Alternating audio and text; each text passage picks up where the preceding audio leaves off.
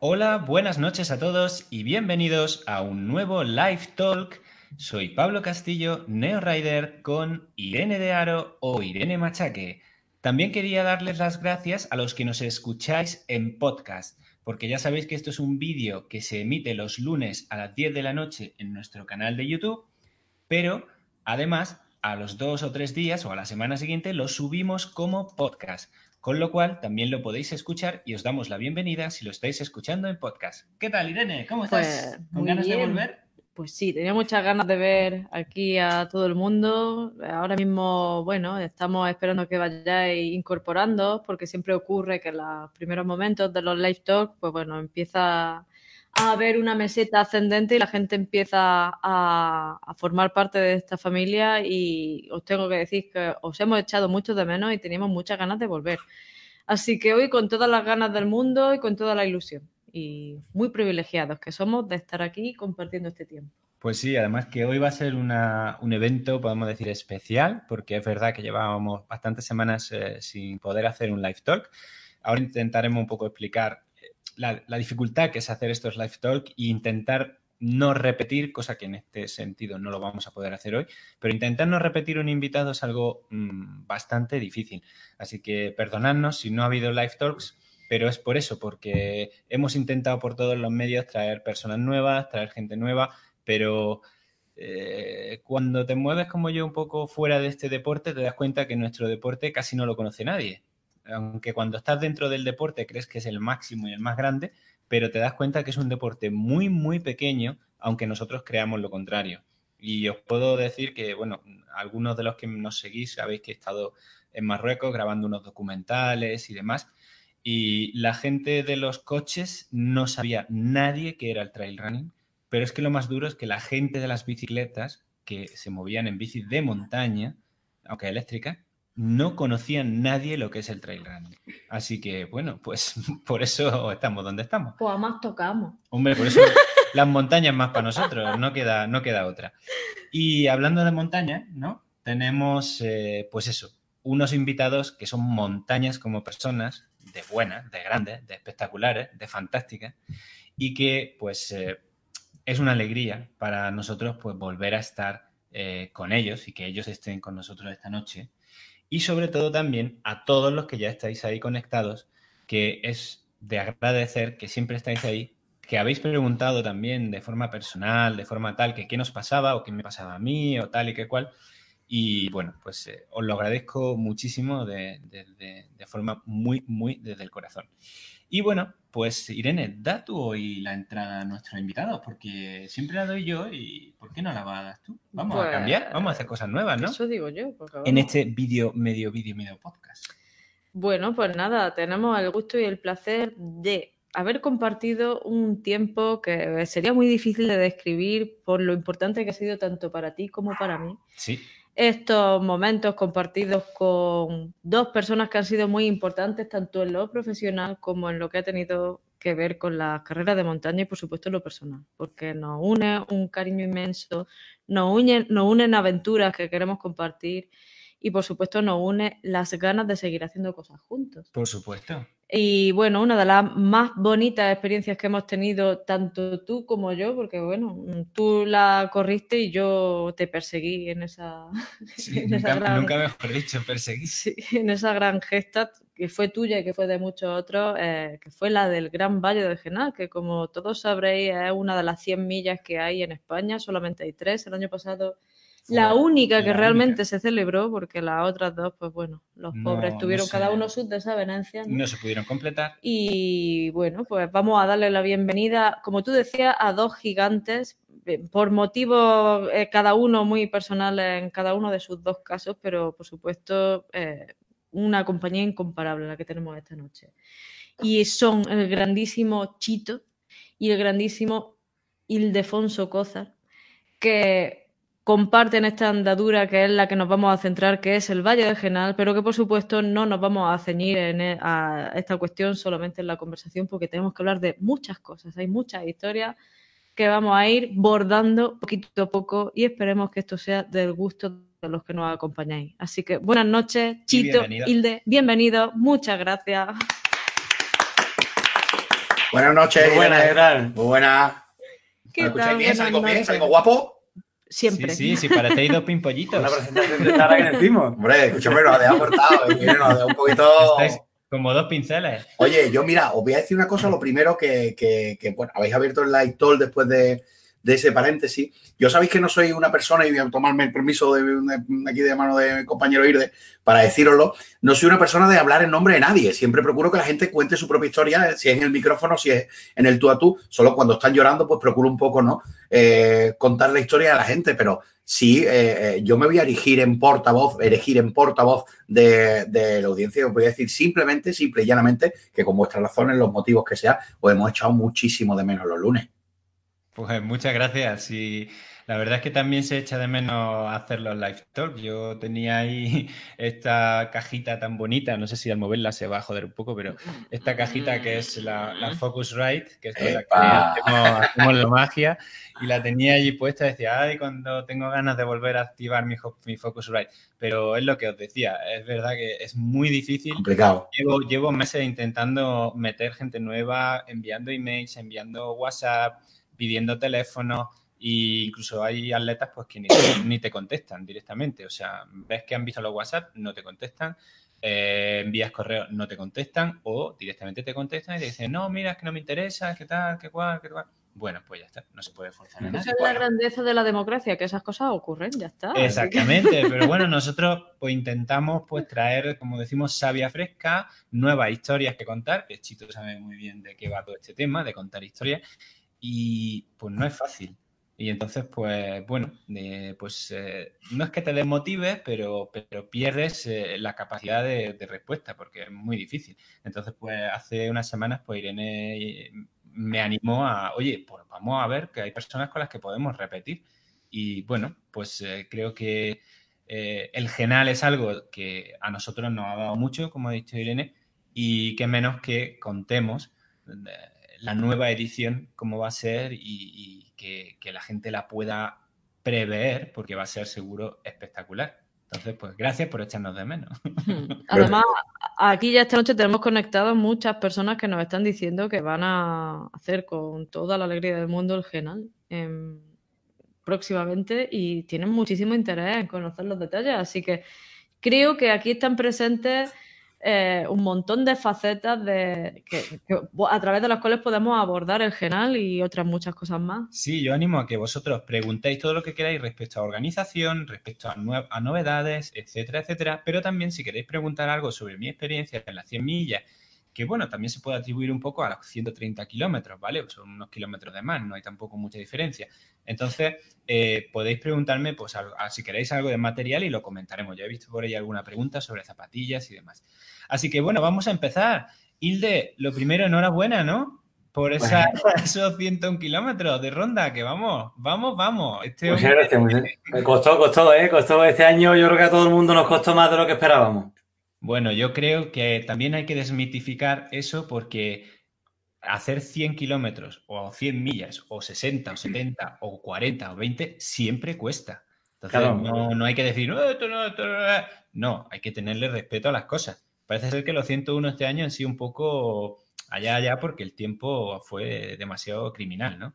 Claro, eso eh, al final, es, mm, aunque sea una prueba que, que es verdad que eh, tiene un cariz o una parte en la que gente que no está tan metida en la ultradistancia se enfrenta a 100 kilómetros, eh, sí que hay que tenerle mucho respeto porque te coge un día como el sábado pasado y te pone los planes patas arriba. Es que yo creo que eso, que no hubo nadie que marcara los tiempos y las sensaciones que había planteado a priori para la prueba, ni, ni cabeza de carrera, ni el de, ni el último que cruzó el farolillo rojo, seguro que tampoco tenía pensado hacer el tiempo y que le costara el trabajo que le costó, seguro.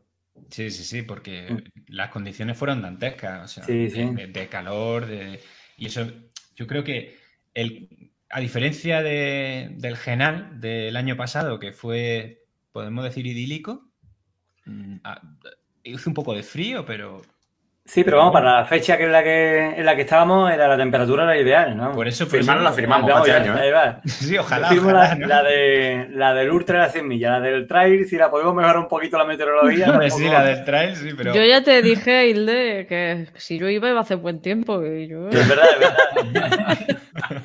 Esto es místico. Vamos a ver, y no quiero meter otros temas que no vienen al caso, pero solo digo en medio milisegundo que sabéis que el día 2 estaré en Cegama y que os digo que no va a llover, que va a hacer sol y que va a hacer hasta calor.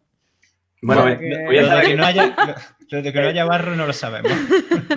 El 15 de octubre te compramos un billete de tren. Ahora que han vuelto los trenes al Guadiaro y a la parte de la serranía, te compramos un billete de tren desde Granada no a hay, Honda y te tenemos secuestrar la quincena entera. Pero es que no hay tren desde Granada, nos tienen aislados. En Granada no hay para comprar. Hay autobús, hay autobús hasta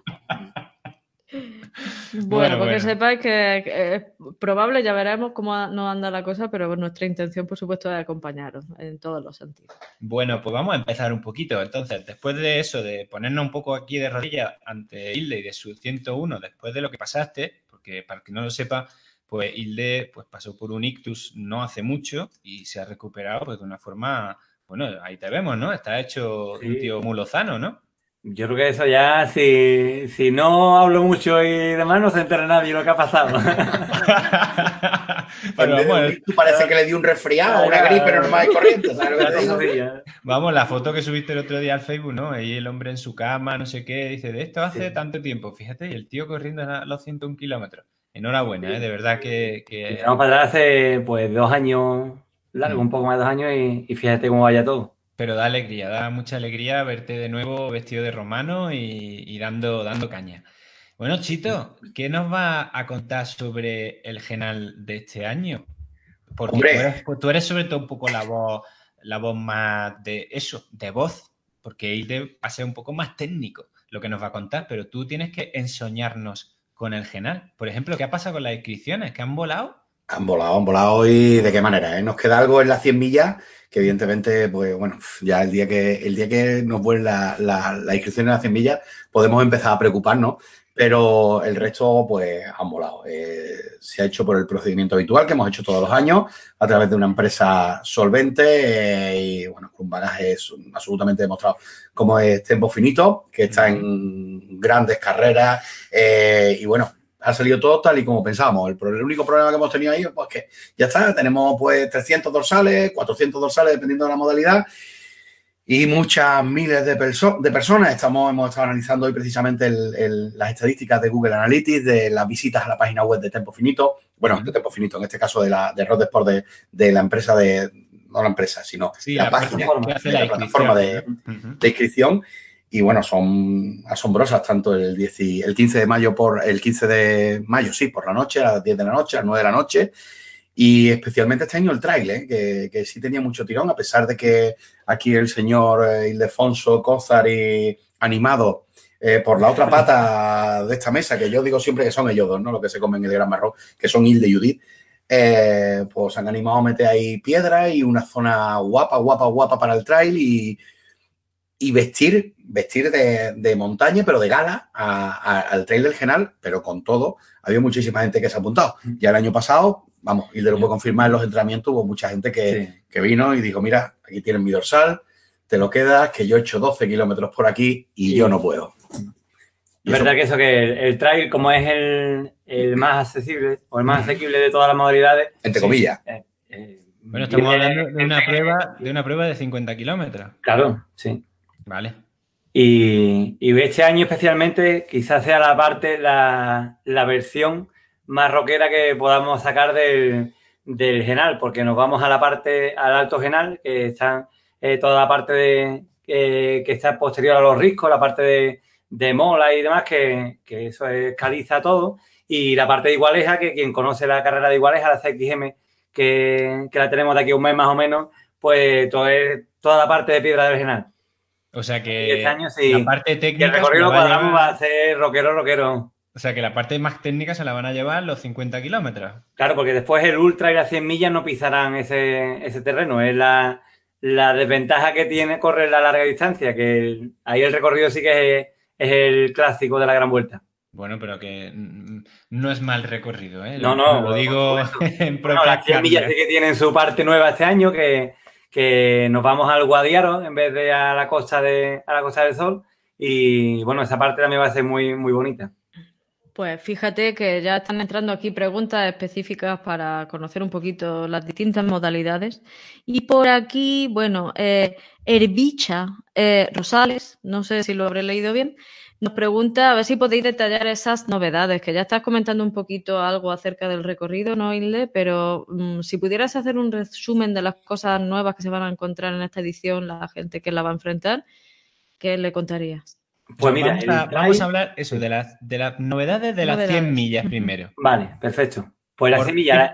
Por parcelar las cosas un poco. El año pasado teníamos una salida lineal que nos íbamos en autobús, nos desplazábamos, bueno, en autobús quien quiso, quien no por sus medios, hasta Estepona y hacemos una primera tirada de 37 kilómetros lineales hasta incorporarnos en General Guacil. Este año lo que hacemos es agrandar el bucle de, de la Gran Vuelta. Entonces salimos de Benarrabá y hacemos unos primeros 39, 40 kilómetros, perdemos un trocito del recorrido original de la prueba para unir Benarrabá y, y Gaucín, pero alargamos por la parte de, de Salitre, Siete Pilas, el Puente de los Alemanes, el Colmenar, toda la parte del Guadiaro, que es lo que incorporamos este año a las 100 millas.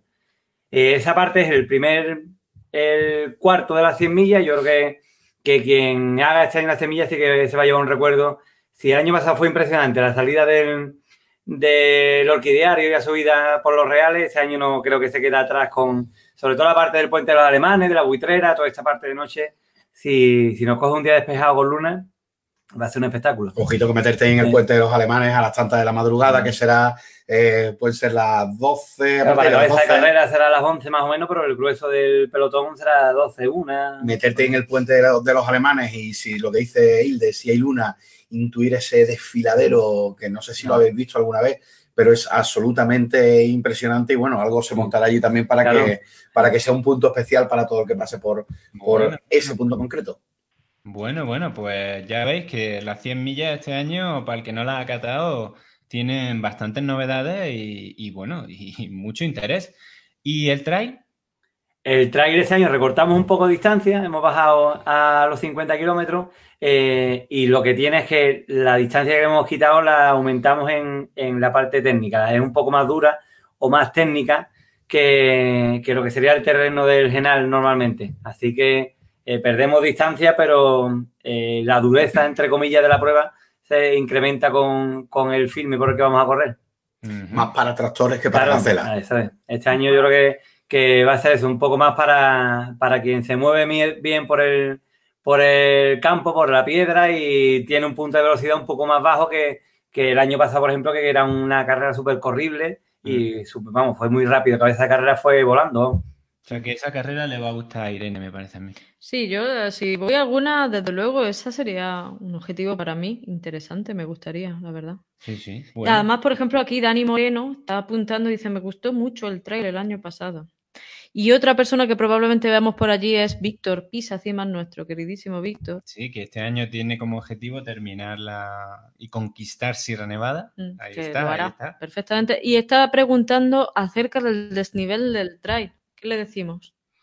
Pues el trail creo que son 2.000... No llega a 3.000 creo. 2.800, 2.780 más o menos salía. Eh, ¿Positivo o acumulado? Positivo, positivo, Ya hablamos de positivo. Hablamos siempre de positivo. Como una circular, eh, eh, igual positivo o negativo, pero hablamos de positivo nada más porque al principio hablábamos de acumulado y la gente se nos espantaba. Llega a llamarnos para decir, mira que he visto 5.000 metros, ¿esto cómo va a hacer? Y yo, no, no, no, que es que ahora he visto la sumatoria son, no llega a 2.800 metros y que es menos del nivel que, que tuvimos, por ejemplo, en la edición de Farhan, pero sí que, ya te digo, el terreno va, va a poner más complicada la carrera que, el del nivel. Bueno, bueno, eso estáis haciendo que cada año, aunque hayas hecho la prueba, tengas ganas de repetir, porque si te cambian parte del recorrido y te hacen una carrera diferente, pues oye, mm, es pues eso, un nuevo aliciente para, para ir Claro, al final el general, el ultra, cada año es una carrera diferente por eso, porque al cambiar de municipio de salida, no es igual encontrarte el capitán en el kilómetro 20 que en el kilómetro 110. Pero es que en el caso del trail son pruebas totalmente diferentes, eh, de diferente distancia, eh, diferentes terrenos, eh, en fin, son no tiene nada que ver el trail de una edición con el siguiente. Vamos, que no tenéis ahí un, campo de juegos para disfrutar cada año diferente, ¿eh? Increíble. Aquí yo lo que invito a la gente es que vengan a, echar la partida por su cuenta. Aquí está el tablero y, los dados. Aquí lo que toca es, venir con ganas y zapatearlo todo. Y además este año también el trade, por ejemplo, llama, llama a otro público, ¿no? Que no es el habitual del Genal. Tú sabes perfectamente por tu experiencia que, bueno, que a poco que tengas un poquito de motor, aunque haya el nivel, se puede rodar. Si, si estás en condiciones, estás preparado bien, eh, se puede rodar. Por cierto, a los que te preguntan cosas sobre las 100 millas, ¿quién mejor que Pablo? Yo no he visto nunca llegar un tío después de 100 millas con la buena cara que llegaste. Y me acuerdo perfectamente en, en Genalguacil diciendo, Pablo, macho, es como si te hubieras acostado ayer recién cenadito y te hubieras levantado a las 11 de la mañana y vaya buena cara que tenías, ¿eh, gachón? Que el domingo estaba haciendo sentadillas allí, ¿eh? No, sin problema ninguno. Impresionante, ¿eh? Con su cámara, dando vueltecitas, buen color. Y mientras había otra gente, los pobrecitos que estaban allí, con las patitas como palos, yendo y viniendo como podían. Eh, en fin, que lo que decía era eso, que, que la, llamada es también un, poco ese público también más, más rockero, más, más de piedra, más mm, que, busca un poco más el heavy metal, ¿no? Que, le gusta toda esa zona pedregosa, la zona, e, ese arco caliza, calizo que recorre. Con suerte, la zona del Cancho Armora, con suerte, bueno, con suerte también, no seguro, también la zona de, Igualeja, eh, que es una zona tal vez que no identifica la prueba, pero que sí se lo va a llevar a alguna gente de recuerdito este año en la talega, así como diciendo, madre mía, las piedrecitas del genal. Bueno, pero, pero eso está, como decía, creo que está bien, porque hacéis una prueba diferente cada, cada año y eso mola mucho. Irene tiene por aquí ya, yo no sé, la de preguntas que sí, yo estoy aquí por no interrumpiros, pero vamos, aquí hay de todo. Que aquí la audiencia tiene prioridad. Un beso por, bueno, y abrazo de Corzano, que está aquí, nuestro amigo Corzano, eh, eh, que, también fue llamado en alguna época de este canal el Taurino. Él se acordará de por qué. En, alguna época de este canal. Parece que este canal lleva toda la vida, pero vamos. Esto es como Barrio Sésamo, vamos. Y bueno, Corzano, nuestro querido Corzano, está preguntando por los relevos. Primero, ¿se celebrarán los relevos? Y segundo, desde vuestro punto de vista, si se celebran, ¿cuál es el tramo más duro? Yo creo que él se está haciendo un planteamiento y va a jugar con ventaja en la elección. Hombre, yo creo que ya se sabe más o menos, ¿no? Corzano, además, que viene en el equipo Alcornocal Strike, que creo que trae cuatro equipos de relevo, vienen a ligarla, como es costumbre en ellos, y, y yo creo que vienen en plan festivo y además vienen a acertar porque se lo van a pasar de categoría. Sí, pero que, se lo van a pasar de categoría, pero que los relevos son muy duros, ¿eh? Yo creo que son más duros que hacer las 100 millas uno solo, ¿eh? Sí, señor. Bueno, esa es la opinión que me dio a mí mi querido Pepe Martín. lo que... pasa es que es verdad que yo creo que es la modalidad que más se disfruta. Porque si tienes un grupo de gente con el que eh, entrenas, con quien hace vida en el mundillo ese del trail, es una oportunidad de, participar en uno, haciendo equipo realmente y, dependiendo unos de otros, que, que una prueba individual, pues bueno, aunque la hagamos acompañándonos unos a otros o te planteas hacerla por equipo, es otra filosofía totalmente diferente. Aquí hay momentos en los que eh, vas con, trabajas para un equipo, pero el equipo no te puede ayudar. Te la comes tú. Esos son tus 40 kilómetros y lo que hagas es para ti y para tus dos compañeros, pero lo tienes que hacer tú. No te va, ni te va a marcar el ritmo nadie, ni te va habituallar nadie en medio, entre habituallamiento y habituallamiento porque está solo. Y creo que eso que le da un punto, a mí por, por lo menos es casi la que de las cuatro modalidades la que más me llama la atención.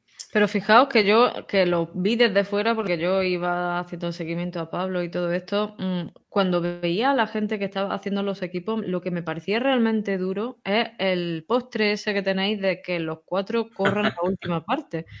Porque es que depende de cuándo te haya. Vamos, ninguna de las opciones es buena, porque si has corrido el primero y tienes que correr el último, o si has corrido el último y tienes que pegarte la panza de juntar kilómetros, tiene tela la cosa. ¿eh? Lo que pasa es que este año el postre se queda en chupito, porque son 5 kilómetros nada más desde Parauta a Cartagena. Que el año pasado ya fue un pelotazo gordo. El año pasado es que tenían que hacer capitán los tres juntos. Pues os digo, me parece muy razonable, ¿eh? y además que, si eso es así, ya veremos a ver cómo se hace la cosa. Y bueno, más preguntitas por aquí, porque Herbicha, que ya me ha explicado que en realidad se llama eh, Xavier y, su nick es su nombre al revés. Así que nada, un saludo, nunca te hemos visto por aquí, creo, y, nos alegramos mucho de tenerte. Pregunta si se sube el capitán entero. No, se sube desde hace un par de ediciones, lo cogemos a un poco antes de la mitad y, es, la, es el trazo que quedará ya permanente. La otra parte es un coto de caza y, y bueno, al final, aunque tengamos autorización, siempre terminamos con, algún problemilla y demás. Entonces, decidimos ya desde hace un par de años, pues, dejar de seguir eh, haciendo intermitente ese tramo y ya se ha quedado por la mitad. Hay mucha gente que está encantada con esa idea. ¿eh? Ya, bueno, lo han degradado, ya no es capitán, ahora es sargento, no sé. sargento primera. que no está nada mal. Y mira, voy a pasar una preguntilla, porque aquí hay un espectador que tiene una pequeña inquietud respecto a las listas de espera. Se llama Antonio Fernández y nos está diciendo que está en lista de espera porque no hay cosa que más le hiciera ilusión en el mundo que correr pero le gustaría saber en qué posición está en esa lista de espera para saber si tiene esperanza. ¿Eso se puede saber de alguna manera? Sí, mira, desde, desde la noche que se cerraron inscripciones, si el, participante interesado se mete en la lista de inscritos, hay una pestañita que la despliegas y puedes elegir si quieres ver la lista de inscritos o la lista de espera. Y ahí ya aparece el orden con el número en la posición en la que estás. Y bueno, decir que la mayoría, me imagino que a todos los que están inscritos le habrá llegado un correo esta mañana indicando que hemos hecho una modificación en el reglamento.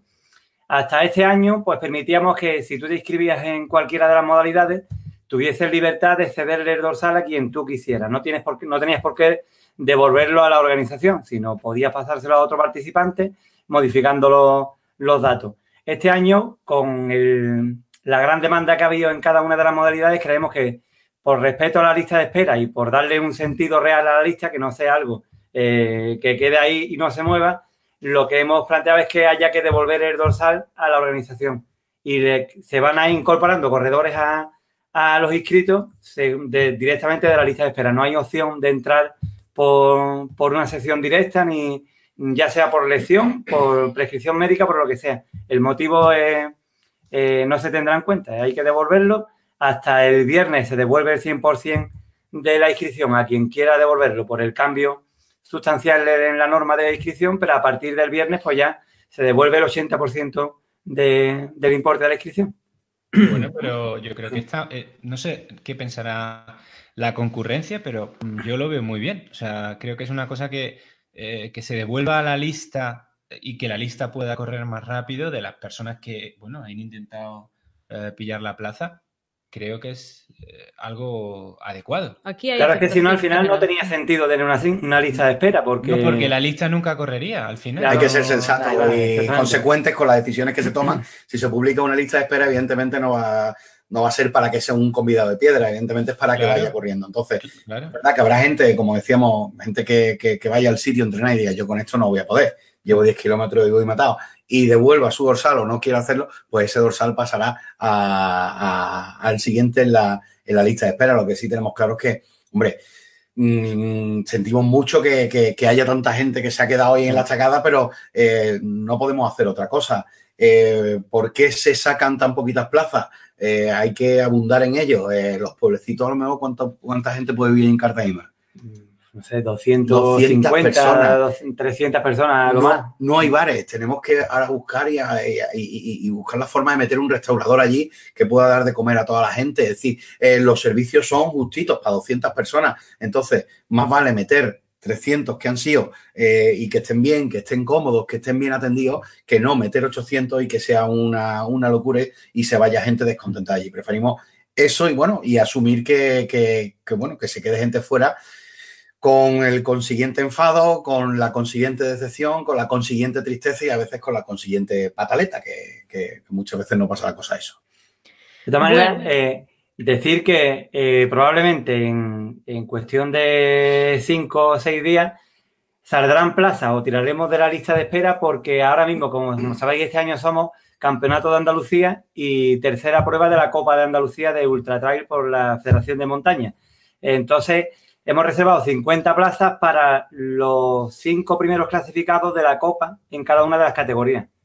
Estamos a expensas de que la federación nos confirme qué, qué participante o quién no va a hacer uso de la reserva para incorporarse a los inscritos y las que queden libres tiraremos de lista de espera y probablemente pues alguna seguro que, se incorporará. Así que, que esas plazas todavía están pendientes de cerrar. Por eso el número de inscritos que aparece en la tabla de los inscritos no es el número total de plazas que se ofertaban cuando se publicó. Todavía faltan esas 50 que están pendientes de, cerrarse. Bueno, es bueno saber eso porque así también, eh, pues la gente que esté en lista de espera, pues va a tener un poco de idea de lo que va a pasar con su, nombre en esa lista, ¿no? Es importante. Mm. Bueno, mm, hay aquí más preguntas mm, y una sugerencia. Eh, la sugerencia la lanzo rápidamente, es de Isaac Ríos y pide que la bolsa de corredor, que el año pasado fue una preciosa caja de corredor, como nos apunta también Javier Muñoz, que fue un exitazo, eh, propone, sugiere que cada medalla finisher sea diferente para cada una de las distancias, porque dice que a él le hace mucha ilusión pues, que su distancia quede representada en la, en la medalla. Pues ahí lo dejo, no sé si todavía hay algo que hacer. Sí, sí, todavía se vamos. Es más, ya el año pasado fue una de las, de las cosas que antes de entregar las medallas ya lo, teníamos, lo habíamos visto. Lo que pasa es que eh, a nivel de presupuesto y demás, el generar una medalla diferente para cada modalidad lo teníamos que, haber, teníamos que haberlo tenido previsto con tiempo. Al final no pudimos hacer moldes diferentes para cada una de las modalidades. Ya este año sí que lo tenemos en cuenta y no vamos a adelantar nada en ese sentido, pero que esa sugerencia sí que nos la dijeron ya el año pasado, justo al terminar eh, la prueba, la habíamos ya valorado nosotros y este año sí se ha tenido en cuenta. Así que espero que... Oye, yo quiero, yo quiero animar al amigo Isaac, que, bueno, que, que lo que dice tiene todo el sentido del mundo y tal, pero quiero animar a la gente a que a que empecemos ya a quedarnos con lo, con lo espiritual, con lo bonito real, con lo que vivamos, con lo que realmente tiene sentido. Eh, hace no, no, mucho veíamos como alguien colgaba una captura en Guadalajara de una, de una medalla, un ladrillo de 101 que se vendía en Guadalajara por 70 euros. Eh, prendas que se prestan a la familia, que se regalan porque te quiero mucho. No tiene sentido, no tiene ningún sentido. Entonces, eh, yo sí, ahí en ese sentido, Judy y si defienden ¿Qué? Perdón. Eso es la bioimagen de eh, el, postureo, por el postureo. total. Por, eso digo. Ya es lo eh, peor. Yo creo que, el, vamos, eh, Hilde y Judy eh, pues han planteado hacer ese cambio y tal, pero yo soy partidario de que lo que haya que meter en la caja se meta, se meta y que cuando tú llegues te lleves el olor de los arroyos frescos, el frescor del musgo y el sonido del viento en la cara y, que sea lo que te distinga como corredor de ultrafondo, como finisher de una 100 millas o como finisher de una, de una ultra. Al final yo creo que el, tema también de la, de la y es una, opinión personal que aprovecho al hilo de Loisa, pero no, no puedo resistir la tentación de lanzarlo porque es verdad que hemos tenido que quebradero de cabeza hasta coño con la talla un polito. Es que no me puedo poner polito, es que he terminado 100 millas. Amiga, has terminado 100 millas, tía. ¿Quién puede terminar 100 millas? Tú has terminado 100 millas. Eso es tuyo, o sea, eso no, eso ni un trozo de tela, ni un trozo de metal, ni una medalla lo va a justificar. Eso lo llevas tú. Si viste mi vídeo de las 100 millas, el de por qué, mm, intentaba justificar el, qué bueno ese vídeo, ¿eh? el por qué corrí esas 100 millas. Eh, yo no conseguí darme la respuesta, eh, pero sí entendí, y hace ya tiempo que no me interesan las camisetas finisher, mi camiseta de finisher de, del Mont Blanc de este año pasado, no sé ni dónde está, me da igual, pero los recuerdos que tengo de haber visto esas montañas, de haber subido esos desniveles tan bestiales, o de haber pasado por la noche por el capitán, y de llegar allí a, la plaza y, bueno, y, que Irene estuviera aquí conmigo, o pasar por el castillo y, estar encabronado por el frío que hacía por la vera del río. o sea, es que todas esas todas esas imágenes fueron censuradas. Sin ir, más lejos, sin ir más lejos, he hecho tres carreras en mi vida, tres carreras en mi vida. Eh, la más larga de 30 kilómetros, la nocturna de Marimontes, de, de Montejaque. ¿Os daría miedo, en el armario que tengo ahí, os daría miedo la cantidad de prendas finisher y las prendas finisher? Muchas ultreras, muchas de 100 millas, muchas de tal es algo que, bueno, que va pasando, lo demandan los corredores, como el caso de Isaac y otros tantos, pero que yo creo que según va la filosofía de este deporte, va cayendo en picado pues cada, minuto que pasa. Sí, al final te llevas eso, la encabronadera, el gustazo, el puntazo y vivir el genal desde dentro. Yo creo que deberíamos, mm, y, y, lo siento, pero mi tendencia siempre va a ser esa, deberíamos volver a mirar al oeste eh, mirar de nuevo a Norteamérica y mirar cómo se corren las carreras allí y la sensación que hay allí al correr ultras o al correr carreras más cortas. No tienen por qué ser ultras. ¿eh? No creáis que yo abogo porque todo el mundo corra ultras, para nada. Pero vemos allí que sí, sí, en, las más grandes te regalan una hebilla de cinturón, pero en general en las carreras de allí nadie se lleva nada.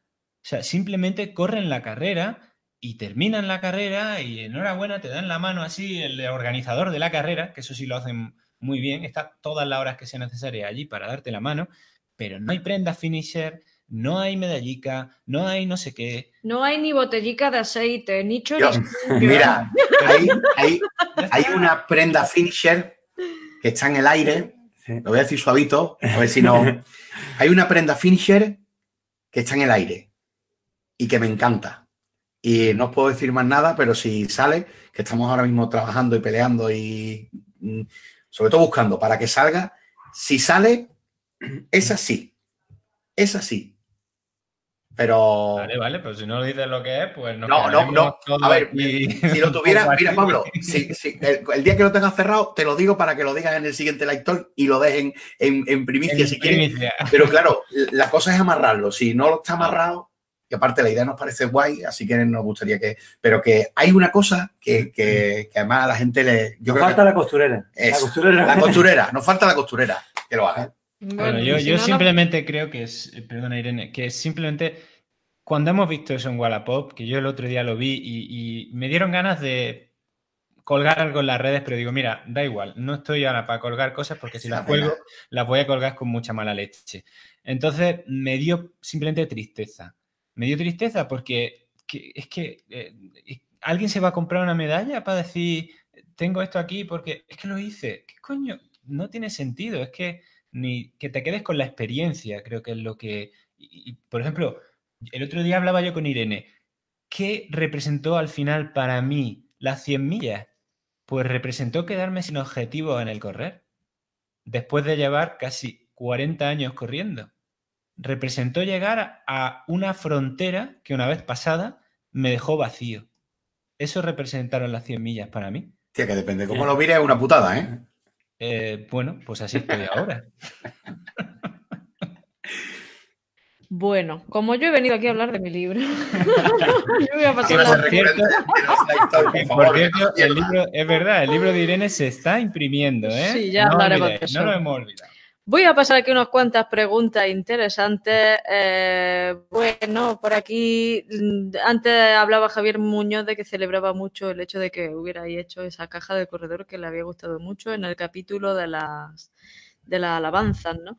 Y luego, por otro lado, nos preguntaba aquí Ran Zero Cool, Mariano, vamos, se llama Mariano. que es nuestro querido Mariano Mariano, hola. que ya nos dirá algún día de dónde viene ese nick, pero bueno, él pregunta, y aquí yo creo que Hilde y Pablo van a contestar más certeramente, ¿cómo narices se entrenan 100 millas?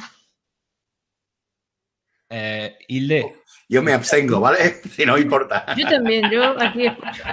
empieza tu Hilde. ¿Sabes qué pasa? Mira, que yo soy de la vieja escuela. Yo antes entrenaba, como me imagino que, que la mayoría de los, de los veteranos en esta historia, echábamos más horas que un reloj montado en las zapatillas dándole vuelta al monte. Ahora ya sí que es verdad que, que los entrenamientos van marcando ya otras líneas y demás, se echa menos tiempo, entonces se hace todo con más cabeza y más orden, pero creo que lo esencial es que la hagas con, con el objetivo firme de, de a la prueba que te vas a enfrenta- a enfrentar.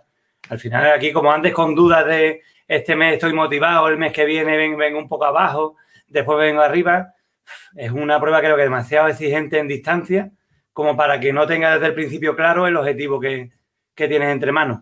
Y a partir de ahí, ya te digo, puedes tener un sistema de entrenamiento, una metodología mejor o peor, que te guste más, que te guste menos, pero sí que creo eso, que lo que ahí tienes que tener claro que para una distancia tan larga, con mucho tiempo, tienes que tener el objetivo y la motivación a tope.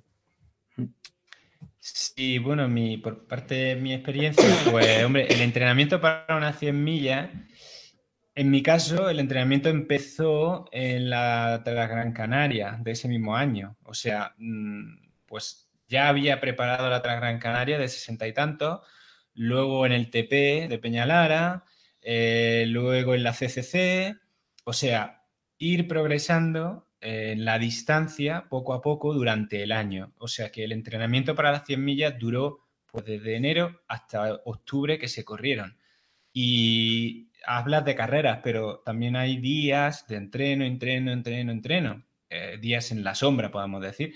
Pero la mayor parte de los entrenamientos, mm, eh, y como yo preparo a la gente, son entrenamientos cortos. Entre semanas no superan la hora y media. Y en el monte rara vez superé las cinco horas de entrenamiento. Eh, la tirada más larga eh, se desarrolló en el Mont Blanc, en la CCC. Pero mm, lo que son entrenamientos, nunca, nunca vamos a superar las cinco horas. El día que hay que correr las 100 millas, como bien dice Hilde, es el día de la prueba. Y es el día que hay que ir muy concienciado de que vamos a intentarlo, pero nunca a costa de la salud. Si la salud nos va acompañando hasta el final, mientras nos permitan los tiempos de corte ir pasando. Pero si la salud vemos que está en riesgo, siempre hay que dejarlo. Pero el entrenamiento empezó un año antes. Y para hacer 100 millas de forma, creo que me salieron bastante bien. Y como decís, pues a la mañana siguiente no me dolía absolutamente nada hay mucho trabajo de gimnasio, mucho más que trabajo de correr. Y eso a muchos se nos olvida. Y hay que hacer mucho gimnasio para la mañana siguiente poder estar haciendo sentadillas y no tener problemas. Y sobre todo a futuro no tener lesiones y no tener problemas. Y bueno, eso, fue un poco mi experiencia.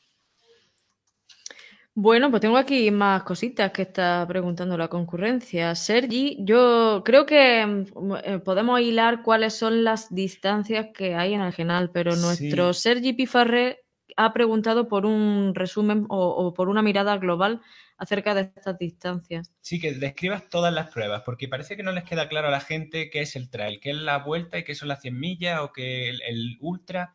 Por favor. Vale, pues Vamos de menor a mayor distancia. El trail sería la carrera, la modalidad más corta. Eh, más o menos la movemos entre 60 kilómetros y 50. Eh, eh, suele recorrer medio valle, o el alto o el, bajo genal. Y, bueno, es una carrera mm, de todas las modalidades que tenemos la más asequible por eso, porque la hace en modalidad individual y es una distancia que para la que ahora mismo no pedimos ningún tipo de, aval de haber corrido otra prueba en montaña antes ni nada y, bueno, creo que es asequible a cualquiera que eh, se mueva por la montaña y, tenga una forma física más o menos aceptable. Después en distancia pasaríamos al relevo, porque aunque es el recorrido completo, serían los 130 kilómetros de la gran vuelta, sí que lo dividimos en tres sectores, bueno, en cuatro sectores. Tres relevistas hacen cada uno un tercio de la prueba y un cuarto tercio, que aunque no cuadre las cuentas, es, una de la última transición que la hacemos entre los dos últimos pueblos en la que irían los tres componentes juntos, ¿vale? Para cruzar la meta los tres juntos. Sale una maratón por cabeza, más cinco kilómetros que tienes que meter luego. Ahí va. Ya ahí eso, pues, eh, cambia mucho si el corredor es capaz de recuperar en las ocho horas o nueve que le toque estar parado entre que su compañero hace su, su sector o le viene mejor hacer el tramo final para unir sus 40 kilómetros con los 5 eh, finales. En fin, ya esa es la estrategia del equipo según las cualidades de cada uno de los participantes. Esos son el 19 de octubre. Este año esas dos modalidades las celebramos el mismo fin de semana, que es la primera vez que lo hacemos. Hemos sacado el relevo de que siempre se ha hecho junto al ultra. Este año se hace junto al trail, ¿vale? Y el siguiente fin de semana, pues tenemos las dos largas. Eh, la gran vuelta al valle, que serían los 130 kilómetros clásicos, este año sale desde Benarrabá y termina en Benarrabá.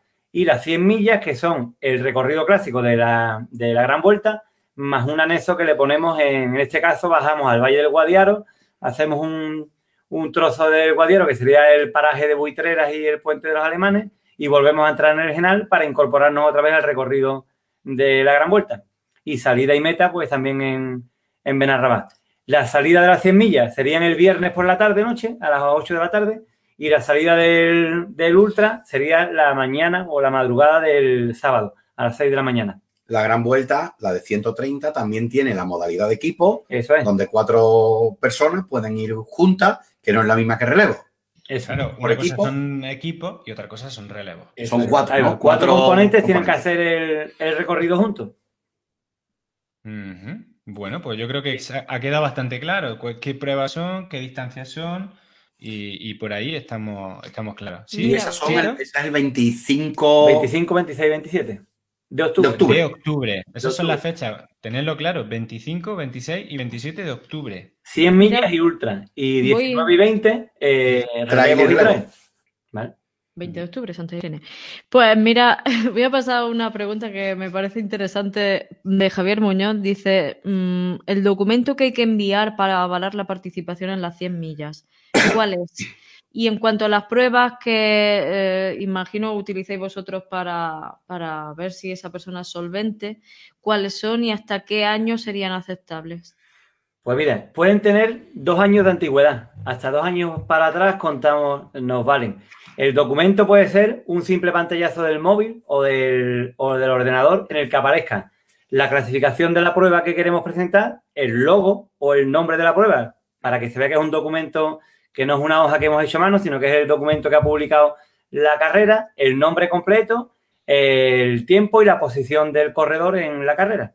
¿Vale? Con eso no es suficiente, no hace falta un certificado de la prueba ni nada, simplemente más o menos que nos garanticemos que quien se enfrenta a las 100 millas sobre todo sea alguien que no tenga garantía de terminal, porque garantía de terminal hoy en día no, no tenemos ninguno, depende de cómo se plantee la prueba, pero que sí que sepa en qué tipo de pruebas se está metiendo.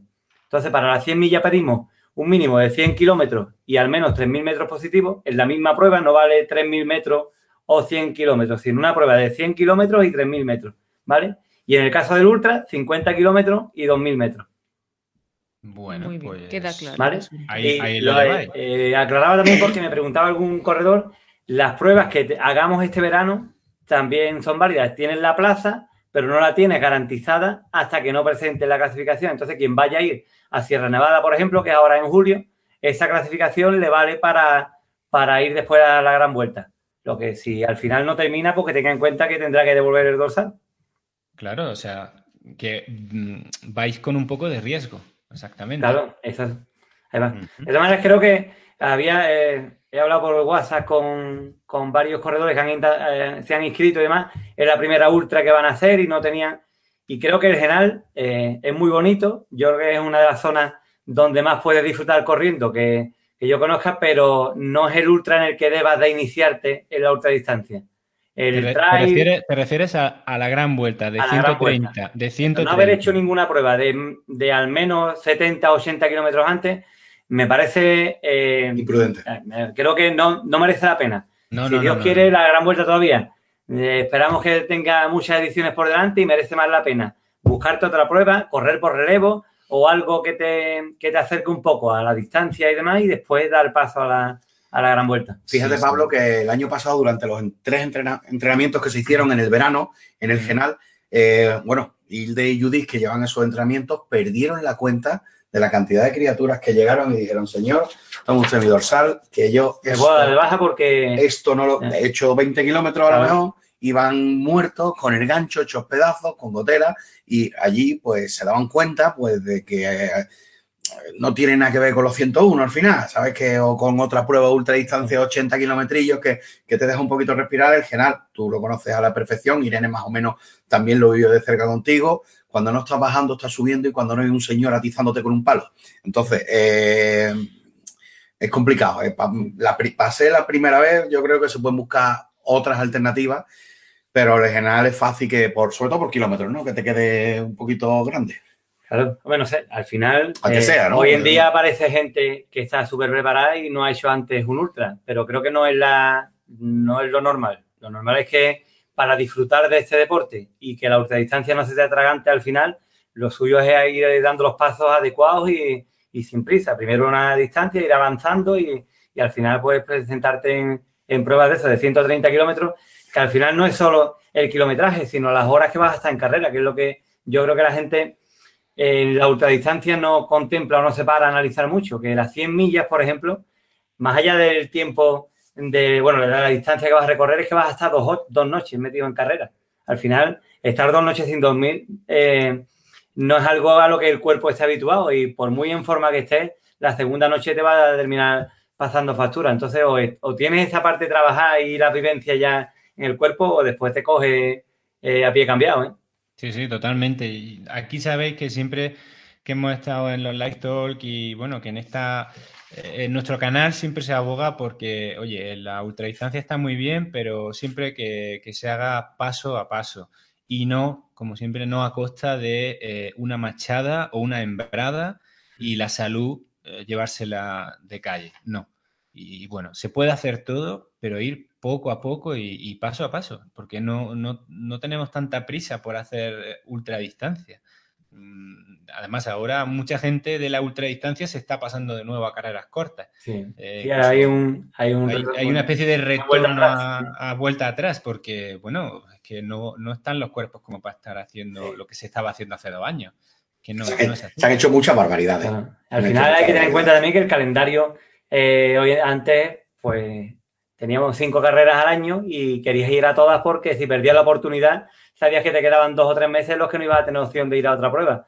Ahora tenemos dos o tres pruebas cada fin de semana y como quieras estar en todas, es que el cuerpo no da para, para llevar el calendario por delante. O, tienes claro el, eso, el marcarte un poco las pautas de qué vas a correr cada año y qué no vas a correr y vas sin prisa o, eso, o terminaremos que, que Taca Taca va a estar a precio de oro. Sí, sí, bueno, mucho acabaremos en Taca, eso está claro. Y prótesis de cadera, prótesis de cadera. si, no, si no se trabaja bien, ya te digo, más pronto que, tarde.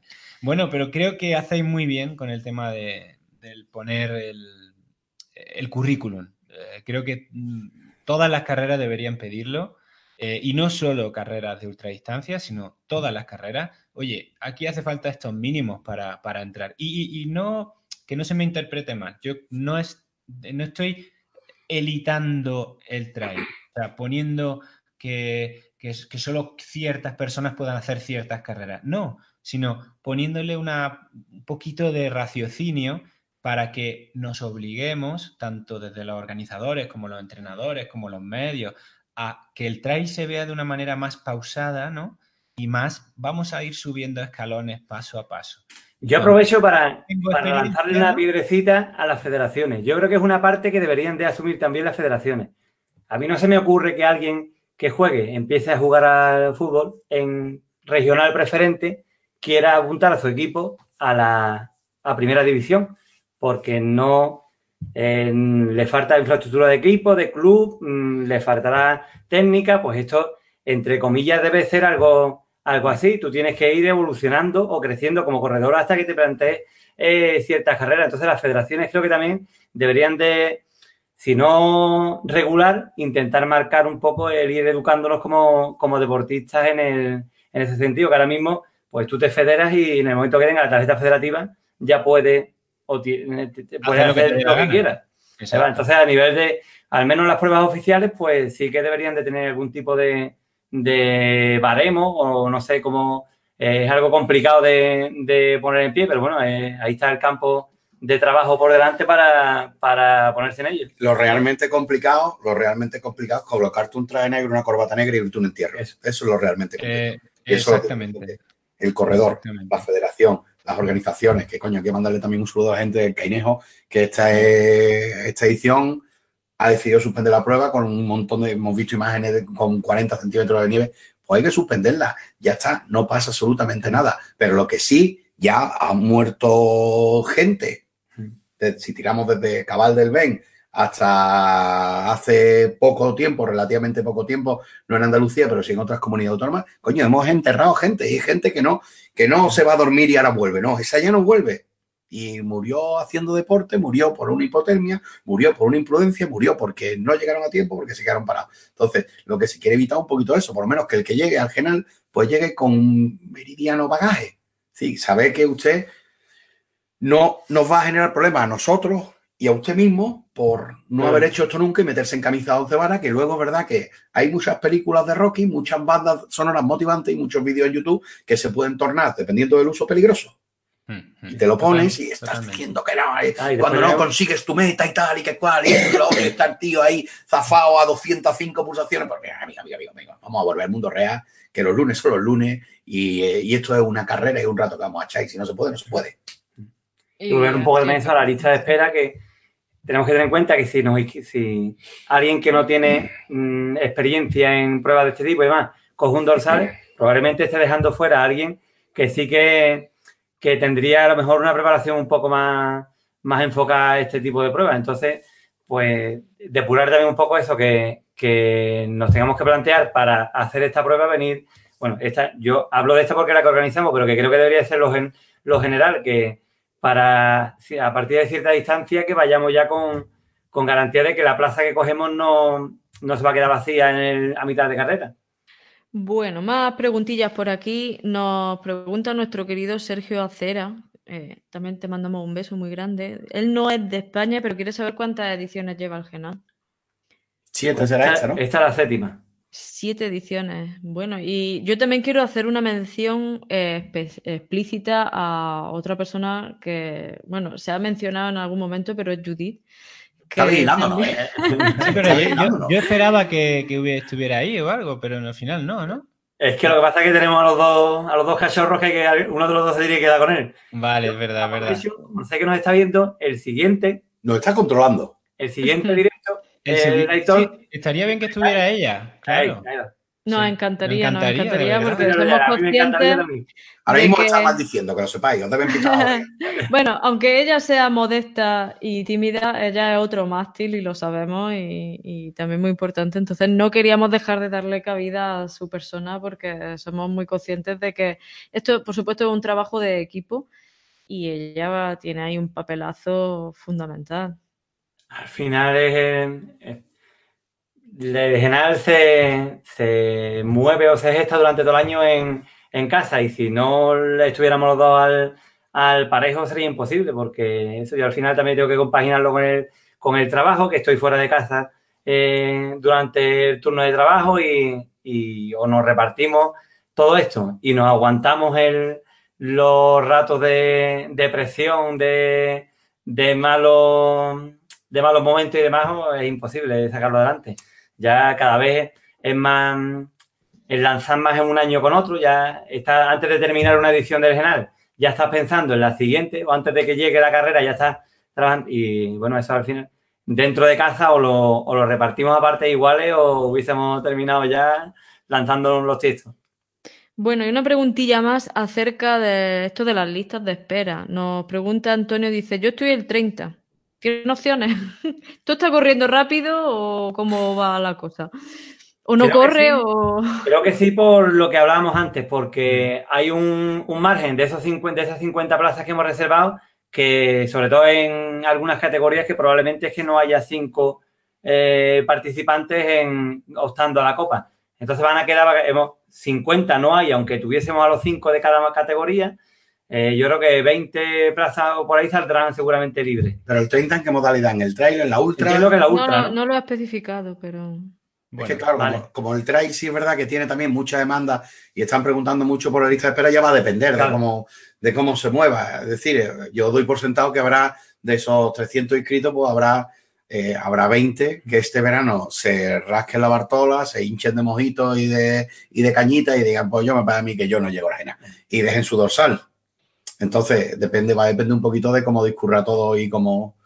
Ahora es imponderable, por así decirlo. Lo que nos limita eh, el poder ampliar el cupo principalmente es el aparcamiento. La capacidad de, albergar vehículos en los pueblos del general es que es la que hay y no podemos eh, hacer mucho más. Entonces estamos mirando a ver opciones de bolsas de aparcamiento cercanas a Cartagena en la que pudiéramos hacer un poco lo que hicimos el año pasado con, con Benadalí, que eh, teníamos la bolsa de aparcamiento y había un, autobús de, de, línea, digamos, que llevaba a los corredores del aparcamiento al pueblo e intentar ampliarlo, porque realmente sí que hasta ahora el trail ha tenido 400 participantes. Este año hemos tenido que limitar por eso, porque es que en Cartagena más vehículos de los que hemos estimado y aún así no, no sabemos eh, cómo los terminaremos de encajar aquel día de la prueba.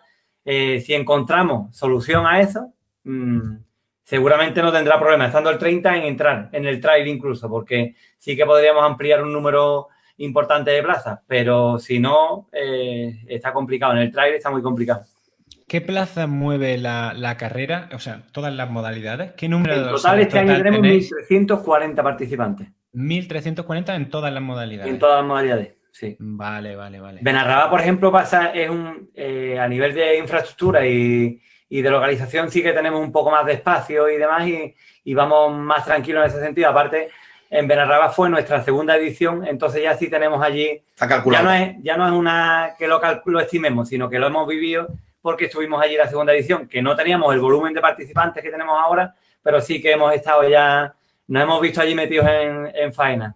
Tú fíjate cómo nos vigilan, ¿eh? que está aquí Judith diciendo, oye, hablar del resto del equipo, y es verdad que es un equipo que, que es el cártel, ¿no? Que le decimos el cártel, que es un poco el que mueve la, la carrera durante todo el año, el que trabaja durante todo el año y que manda un saludo, por supuesto, los Guadalinfo y los voluntarios y los que la celebración de esta gran vuelta sería muy complicada. Sí, Antonio Pozo dice que lleva años funcionando con vosotros como voluntario, dice, y tendríais que ver el trabajo que se hace allí. O sea, al, al final, es, y este año, bueno, tenemos el reto de, de dividir los dos fines de semana. Hasta ahora teníamos el trail el fin de semana previo, que era una jornada solamente. Este año tenemos dos fines de semana completos, con lo que a nivel de optimizar eh, recursos, horas de, voluntariado y demás, tendremos que, afinarlo mucho por eso, porque tampoco eh, la idea es que todos disfrutemos de lo que estamos haciendo, el que corre corriendo y los que organizamos, pues organizando y viendo cómo nuestro valle se llena de gente que viene a conocerlo, a correr y demás, pero tampoco pasando calamidades, por llamarlo de alguna forma, que, el que está de voluntario o el que esté con alguna responsabilidad, pues también tenga su momento de, disfrute. Bueno, y aquí Paco La Rosa, que os manda un abrazo grande y ya de paso pues, le damos uno a él. Con Que se quedó, el año pasado Paco La Rosa vino al correr el trail y se quedó atrapado gustosamente en el Genal. Estaba ayer, tío, el lunes por la mañana, que no podía ir a ningún sitio porque las carreteras estaban cortadas después de la tromba del 21 y, fue uno de los damnificados que creo que estaba en Jubrique. En un cortijo, creo, en, un cortijo, rural. Atrapado, incomunicado, pero nos decía, oye, feliz de la vida, ¿eh? de estar aquí en el canal. Bueno, tú sabes lo que le pasa a Paco, que él sabe que esta vida hemos venido a sufrir. Y que... Bueno, pero él, está sufriendo, haciendo unas fotos que está haciendo Paco, que está sufriendo, echarle un vistazo a sus fotos, que está, se nos ha descubierto como un gran fotógrafo. Sí, señor. Bueno, pero su pregunta es si este año van a haber eh, trainings camps eh, durante el verano, es decir, quedadas para ir haciendo reconocimientos del terreno. ¿Vais a organizar algo? Sí, la idea es mantener el calendario que hemos tenido estos dos últimos veranos. El último fin de semana de julio, agosto y septiembre tendríamos los fines de semana de entrenamiento. Este año estamos ya eh, valorando el que el hacerlo un poco más específico y que haya jornadas de, tecnificación y de, nutrición, en fin, de material. Bueno, bueno, yo si queréis podemos organizar alguno de esos fines de semana y hablar de entrenamiento para, los 101, o para, los 101, para las 100 millas y para las 130 y para los 50. O sea que lo podemos, lo podemos hacer y, los amigos que quieran ir a vernos, pues también nos pueden ver allí con, con vosotros. Y podría estar chulo. Pues emplazado. Esto, esto se queda grabado, ¿no? Esto se queda grabado. Esto se queda ya grabado. O sea que solo queda organizar qué fin de semana de esos podemos nosotros y, bueno, y, animamos a la gente que vaya y, conozcamos un poco todo eso y, algo, charlar con ellos sobre entrenamiento. Mira, al final los entrenamientos los empezamos un poco porque como no se conocía mucho el general para que la gente se hiciera el cuerpo a lo que se iba a encontrar después en, eh, después en carrera. Y este año pasado se nos fue ya un poco de las manos, hubo un entrenamiento que teníamos más de 100 eh, eh, participantes en el, en el, entrenamiento de fin de semana, que normalmente quedamos el sábado y, aprovechamos el fin entero. Muy bien. Pues yo eso me apunto. Yo los fines de semana no trabajo, o sea que. Todo ahí. Yo tengo agenda, tengo agenda. Oye, te encanta bueno, pues... por ahí, Irene. Ah, bueno, eso que yo hago, que tú ya sabes que no, se puede llamar técnicamente correr, pero en fin, nos desplazamos. Bueno, vienes conmigo no pero habrá cosas que corras demasiado, ¿eh? Tampoco. Bueno, bien sabes tú que, que, hacemos mucho más que correr. bueno, pues nada, ah, eh, por aquí eso, está la gente eh, comentando lo bien que se lo han pasado todas las veces que han estado por allí mandando saludos, hablando de lo grandes que sois, del gusto que da veros, de lo guay que es entrar por meta y encontrarse a Chito, de lo importante que es encontrarse de por allí también a toda la organización, en fin. No paran de salir elogios por aquí y además nos consta que es que son completamente merecidos. Así que si estáis escuchando, primero, si todavía no estáis suscritos, mm, podéis suscribiros a este canal ya puestos. Y si estáis escuchando las maravillas del canal, por supuesto, mm, intentad tenerlo en mente y en agenda porque os vais a encontrar con una verdadera maravilla. Y dicho por muchos, ¿eh? Oye, voy a aprovechar, ya que tenéis también mucho público latinoamericano, tenéis mucho público eh, del resto de, del país, del resto de España, que bueno, que se suscriban también a nuestro canal de YouTube, que ahí tienen la última entrega de cinco vídeos si quieren conocer un poquito más el, el genal desde dentro, que en algunos nos cuenta cosas también en Pablo, que estuve repasando el otro, el otro día, que nuestro canal es Gran Vuelta Valle Genal, y que en nuestras redes, pues Gran Vuelta Valle Genal, UTGVVG, en Twitter, en Facebook, en Instagram, en YouTube estamos y actualizando con cierta frecuencia y siempre vivos, ¿eh? Muy bien, acabo de hablar de su libro. Más o menos. Pero muy rápido. Eso tenías que haberte sacado un folio y haberlo puesto así con todas las URL. Así, nos, mira, nos ha faltado el, guay. desple- el desplegable atrás, el desplegable. Pues sí, oye, eso no hubiera estado mal. Bueno, pues como sabéis, los que nos estáis viendo, que bueno, son las 11 de la noche y esta gente que está viéndonos, pues tienen que irse a balizas, que diga, tienen que irse a acostarse. No, a balizas todavía no. Y, hombre, es normal que tengamos que irlos despidiendo. Como veis, si estáis escuchando en un podcast, eh, los podcasts estos no son podcasts de tres horas ni, ni cosas así, son podcasts de una horita, así que son- si os ponéis a entrenar con ellos, pues os van bien.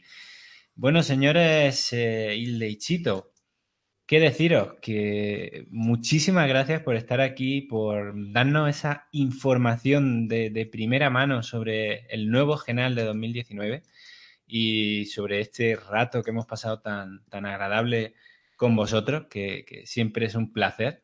Ya, Chito, ahora tienes que nadar, ¿no? Me han dicho. No, me niego en rotundo. Me niego rotundo. que como te ha ido al triatlón. Me niego porque eh, lo de meterse en el agua en el embalse Ardales a las 8 de la mañana me pareció un exceso, no voy a decir necesario porque es un deporte que al final, oye, me sorprendió muchísimo cómo se, cómo, cómo se Ya, ya, curten. ya, vi, vi ayer tu vídeo y digo, mira, le gusta el triatlón a este hombre. ¿eh? No, escucha, se lo que pasa es que se pegan la paliza muy gorda y eh, es un concepto que no es similar ¿no? al de la montaña. Yo tengo también mi sitio y tienes el, digamos, como el encaje ¿no? de la pieza, pero bueno, disfrutamos mucho ¿eh? en el triatlón de Ardales y viendo a esos bicharracos y bicharracas, gente completísima en toda la disciplina, pero coño, van con mucha bulla. Van con una cosa- ¿Para qué corren tanto? Yo? pero te voy a decir una cosa, mira, te voy a decir, hablando del tema de los, de, de- de los avales para correr carreras, las ultras, los tiempos de corte, no os podéis imaginar la carnicería en cuanto a tiempos de corte en la bicicleta. O sea, no, lo hemos quitado más o menos al, al 40% del personal en bici, porque no pasaron por los puntos de corte en su tiempo y son estrictos. Yo ahí vi algo necesario. No por lo general, pero sí en algunas carreras concretas donde para una media maratón te dan seis horas. Mucha tela, ¿no? Mucha tela. O, o yo qué sé, yo que voy a hablar yo, que he hecho 10, 10 kilómetros, 3 horas, ¿no? Pero grabando también, que quiere que te diga. Pero que, que hay cosas que pasan en este deporte que no pasan en otro y que a lo mejor, a lo mejor por el bien de todos, tienen que dejar de pasar. Bueno, puede ser. Ahí lo Caiga dejamos. quien para caiga. que Y a lo penséis mejor vosotros. en Cosas muy puntuales, ¿eh? Y a lo mejor esto es poco popular decirlo. No, yo lo digo Popular. muy honestamente, caiga quien caiga y a veces quien caiga seré yo, que soy Claro. normalmente farolillo rojo de todas las carreras y lo digo muy humildemente y con todo el gusto del mundo, pero oye, a veces hay que aceptar para lo que uno está y para lo que uno no Normalmente un punto de corte o un tiempo de corte al final es simplemente tener seguridad en carrera. Y si no te dejan pasar de un sitio claro. a una hora determinada, es porque se sabe que si te dejan pasar estando en ese momento, vas a meterte en el peor marrón de la carrera en una hora en la que nadie te va a poder salvar de ahí. Claro. Con lo cual, esa es la razón de los tiempos de corte. No te va, quieren putear ni te quieren. No, no, mira, es que No, esta tener- carrera tiene unos pasos y si en este momento no estás aquí, después será muy difícil que alguien te pueda Ayudarte. salvar si estar allí.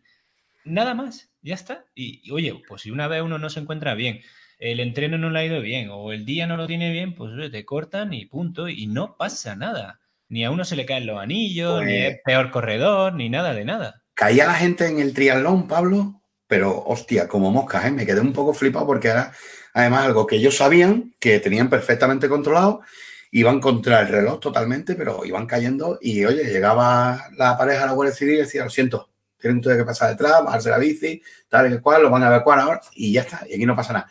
Pero es una cosa que además era campeonato de Andalucía, con lo cual la Federación de Triatlón también estaba allí con. Ahí no había elasticidad ninguna y, bueno, me sorprendió y me hizo pensar un poquito. He puesto el caso de la media en seis horas porque es que a lo mejor ni caminando, ¿no? Ni caminando una media en seis horas. Entonces, pues, oye, yo qué sé, hay, que, hay cosas que, que hay que replantearse, tanto organizadores como los propios deportistas, supongo. No vale todo a cualquier precio, o no debe, no, no debe, sobre todo por la seguridad de los deportistas. Bueno, pues lo dejamos ahí. Mm, queda esa, un poco esa reflexión que ha hecho Chito, que creo que es muy, muy acertada, y ahí le vais dando vueltas, la vais macerando, y si hay por aquí otros organizadores, aparte de, de Hilde, pues oye, que, lo vayan pensando y que lo vayan viendo, ¿no? Que nuestro deporte siga creciendo, pero de una forma eh, sana. Y bueno, muchas gracias por estar ahí. Muchas gracias por el ratito compartido y nos alegra mucho que no nos hayáis olvidado porque hemos llegado a tener un pico de ochenta y tantas personas lo cual está muy bien en un directo teniendo en cuenta que son las 10 de la noche, que mañana hay que madrugar. No son las 11. Ojalá fueran las 10. en fin, ya sabes. Eso es lo que vemos ya a esta hora. Que el público canario, ¿qué pasa? ¿Que no tiene cabida este Está escapado ahí, qué ágil.